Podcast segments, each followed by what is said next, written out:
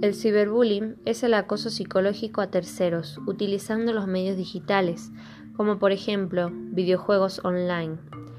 Dicho acoso se da entre iguales, esto quiere decir que el agresor y la víctima tendrán casi o la misma edad y compartirán algún contexto social, ya sea escuela, actividades deportivas, barrio donde viven, etc. Dentro de las actuaciones del agresor se encuentran los chantajes, humillaciones e insultos, no solo personalmente, sino que también extienden su acoso en el espacio digital.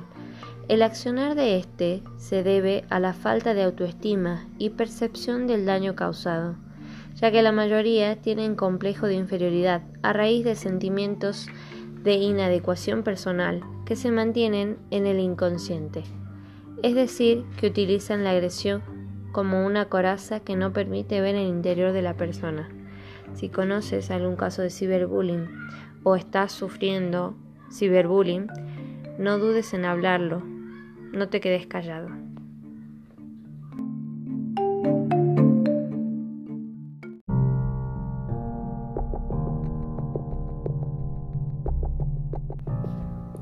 El grooming es un abuso sexual online donde el acosador es una persona adulta tratando de doblegar a un niño o adolescente para involucrarlo en una actividad sexual por un medio digital, como conseguir material íntimo, hablar de sexo o hasta llegar a un encuentro sexual, el cual es el principal objetivo.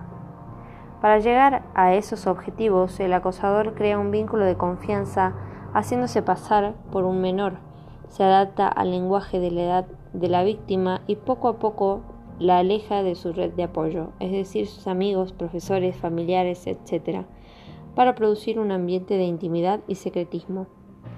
Este tipo de violencia es más común de lo que pensamos y como el agresor consigue la mayoría de las veces distanciar a sus víctimas de su entorno social, ellas muy pocas veces pueden huir y terminan en sesiones de terapia psicológica, cortan totalmente vínculos sociales o hasta acaban con sus vidas.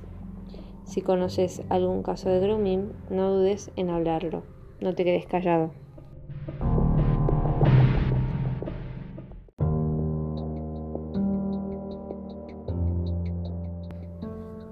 Sexting. Esta palabra es un acrónimo en inglés formado por sex, que significa sexo, y texting, que significa escribir mensajes. Desde que surgieron los celulares se han desarrollado muchos peligros a partir de su uso y uno de ellos es el sexting. Esta es la actividad que incluye enviar fotos o videos y mandar mensajes con contenido sexual personal a través de dispositivos tecnológicos, usando las redes sociales, correo electrónico, etc. Dicha práctica se da más que nada en menores de 18 años y las iniciativas de los mismos varían desde incentivos propios o externos y con el surgimiento de las nuevas tecnologías de información y comunicación, el control sobre estos mensajes se ha ido de las manos.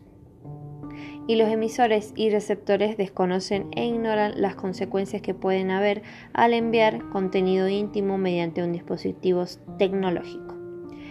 Las causas principales de esta acción son las relaciones amorosas y el contexto en el que se mueven los adolescentes hoy en día, es decir, copian el accionar de otro para tener atención.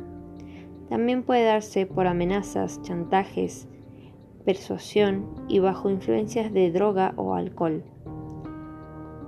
Algo muy importante es saber que los padres también pueden ser los culpables de dicho riesgo, ya que en sus redes sociales son los que comienzan a mostrar a sus hijos la exposición de su intimidad. Toma conciencia de esto.